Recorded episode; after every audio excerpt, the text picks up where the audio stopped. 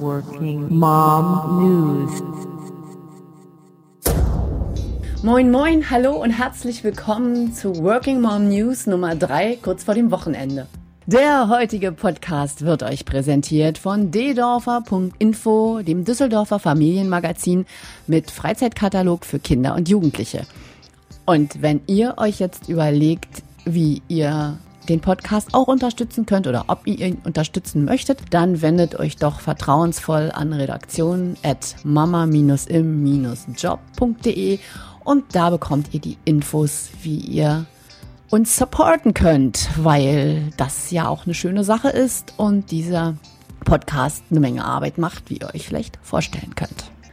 Wenn ihr seit Folge 1 dabei seid, dann ist euch vielleicht aufgefallen, dass ich den Titel dieses Podcasts verändert habe. Neues für Mamas im Job. Ja gut, da war der Titel unseres Lifestyle-Magazins drin enthalten, aber war doch ein bisschen sperrig und Working Mom News geht irgendwie viel einfacher über die Lippen und deswegen wird es dabei auch bleiben. Außerdem neu hinzugekommen, habt ihr ja auch gehört, ist der Jingle weil ich finde Jingles eigentlich schön und ich dachte, ich mache euch mal einfach einen, damit ihr immer sofort wisst, was Sache ist. Ich denke, ihr kommt mit der Veränderung klar und wenn ihr Freiberuflerin oder Unternehmerin seid, dann wisst ihr sowieso, dass alles im Fluss ist, alles einer stetigen Veränderung unterworfen. Und ich habe inzwischen auch Founders at Work gelesen, Stories of Startups Early Days. Und da zieht sich genau das wie ein roter Faden durch alle Gründungsstories. Die eigentliche Idee, mit der ursprünglich das Startup gegründet wurde, war etwas völlig anderes. Und im Laufe der Zeit hat man das aus verschiedenen Gründen entweder völlig aufgegeben oder so weit modifiziert, dass es am Grund, im Grunde mit der ursprünglichen Idee gar nicht mehr so viel zu tun hatte. Ob sich das jetzt um Hotmail handelte oder um PayPal, äh, die sind angetreten, um ein bestimmtes Problem zu lösen und haben irgendwann festgestellt, dass es noch ein viel dringenderes Problem zu lösen gibt und sind damit dann erfolgreich gewesen. Mit allen Rückschlägen, finanziellen Verlusten und so weiter, die es da alles so geben kann. Und das zeichnet die erfolgreichen Gründer auch aus, dass sie eben hartnäckig trotzdem dabei geblieben sind, auch wenn ihnen dann Schicksal Nackenschläge ohne Ende verabreicht hat. Also auch ein Bill Gates, ein Steve Jobs, die sind nicht straight gegangen, sondern hatten letztendlich ihre Rückschläge. So, lange geredet, jetzt kommen wir aber mal zu den Tipps. Wenn ihr gerne was auf die Ohren bekommt und mal eine halbe Stunde Zeit habt, dann empfehle ich euch mal einen Besuch in der AAD Mediathek. Da gibt es nämlich ein Feature, das heißt Mamas Job ist gut fürs Kind. Neue Studie zu berufstätigen Müttern von Ingrid Strobel.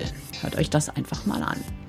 Bei den NetMoms könnt ihr für den Mommy Award 2014 abstimmen und auf der Seite auch gleich noch die Gewinner der letzten Jahre angucken, die diesen Publikumspreis gewonnen haben. Für diejenigen unter euch, die nicht immer ihr Textbearbeitungsprogramm aufrufen wollen, wenn sie mal wissen wollen, wie viele Zeichen oder Wörter sie geblockt haben, was ja zum Beispiel für die VG-Wortmeldung wichtig ist, gibt es ein schönes Browser-Tool. Das heißt zeichenzähler.de, kann man sich schön einfach merken und das Beste, man darf sogar das Ä in die Browserzeile eingeben. Apropos VG-Wort, wer das jetzt nicht kennt, es handelt sich um sowas ähnliches wie die GEMA für Texte. Anfangs konnten vor allem Autoren ihre Buchveröffentlichungen dort melden oder Journalisten ihre Magazinbeiträge, Zeitungsartikel und so weiter. Und seit einiger Zeit können auch Blogger ihre Blogbeiträge melden und Tantiemen bekommen. Es sei denn, diese Blogbeiträge sind unter 1800 Zeichen. Also simpler ausgedrückt, wenn ihr über 1800 Zeichen bloggt, könnt ihr ein sogenanntes Zählpixel bzw. eine Zählmarke in eure Blogbeiträge einbauen, damit VG Wort dann auch weiß, dass es diesen Beitrag überhaupt gibt und euch entsprechend an der Tantiemenausschüttung beteiligen kann. Weil das schwierig, schwierig, schwierig ist. Diese VG-Wort-Seite ist etwas unübersichtlich und äh, man muss sich da sehr einarbeiten. Hat die liebe Elke Flaying vor einiger Zeit schon mal eine ausführliche Anleitung dazu geschrieben, wie ihr als Autoren Tantiemen für eure Blogbeiträge bekommen könnt. Und das Ganze verlinke ich natürlich wie immer im Blogbeitrag zu diesem Podcast. Für die Techies unter euch Mamas, gestern war mal wieder Keynote Time auf der I.O. Entwicklerkonferenz von Google. Sundar Pichai, der, Moment, jetzt muss ich nachgucken, Senior Vice President der Sparten Android, Chrome und Apps, hat News zu diesen ganzen Bereichen erläutert, also die ganzen Neuigkeiten, die es halt gibt so. Und ich habe die Keynote noch nicht zu Ende durchgeguckt, das sind über drei Stunden. Android hat jetzt eine Milliarde aktive User, die pro Minute 20 Milliarden SMS versenden und 93 Millionen Selfies machen. Und Gerüchten zufolge sind 31 Millionen davon Duckfaces. Ich habe die drei Stunden, wie gesagt, noch nicht ganz durch. Aber was mich interessiert hat, war Android Wear. Da haben sie die neue Samsung Smartwatch vorgestellt. Die gefällt mir sehr gut. Vor allen Dingen in der Farbe, die sehr schön hier zu unserem Lifestyle-Magazin passt. Und in Schwarz gibt es sie auch noch. Äh, die werde ich mir sicherlich mal näher ansehen. Ansonsten finde ich noch viel wichtiger, was Sundar Pichai am Anfang sagte. Nämlich, da gab es eine Videoschalte rüber nach Nigeria, wo ein Team von Google-Entwicklerinnen gezeigt wurde. Also ein reines Frauenteam, waren ganz schön viele. Und äh, er sagte auch, dass Google es sehr, sehr, sehr befürwortet, dass immer mehr Frauen in die Computerentwicklung kommen, weil die auch total gespannt darauf sind, was wir so daraus machen aus dieser ganzen Computersache, weil Frauen ja naturgemäß doch nochmal einen anderen Blick auf Probleme und Problemlösungen haben.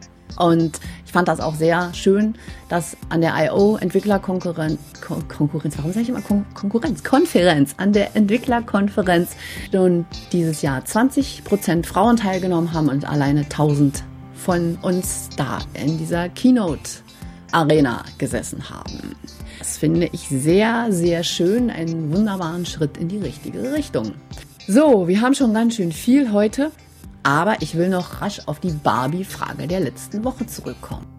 Ich hatte euch gefragt, wie ihr es mit der Entrepreneur Barbie haltet, die im Business-Kostüm mit Tablet und Smartphone die US-Kinderzimmer erobern soll. Und ihr habt euch an Soundschnipsel noch nicht wirklich rangetraut. Dabei ist es gar nicht so schwierig, mit einem einfachen Programmchen, einer App auf dem Smartphone äh, einfach mal ganz, ganz kurzes MP3 zu schicken. Aber ich bin sicher, ihr macht das noch. Ich zähle nämlich auf euch. Und da mache ich das doch dann einfach heute anders. Ich lese vor, was angekommen ist. Nämlich auf YouTube hat Unluxial, Unluxial, äh, ich weiß nicht, wie ich es aussprechen soll, Folgendes geschrieben. Liebe Petra, bezüglich Barbie bin ich der gleichen Meinung. Okay, ich verstehe die Debatte schon, da dieser Schönheitskult inzwischen schon bei Mädchen vor der Pubertät zu beginnen scheint. Andererseits habe ich als Mädel auch oft mit Barbie gespielt und bin alles andere als eine Tusse.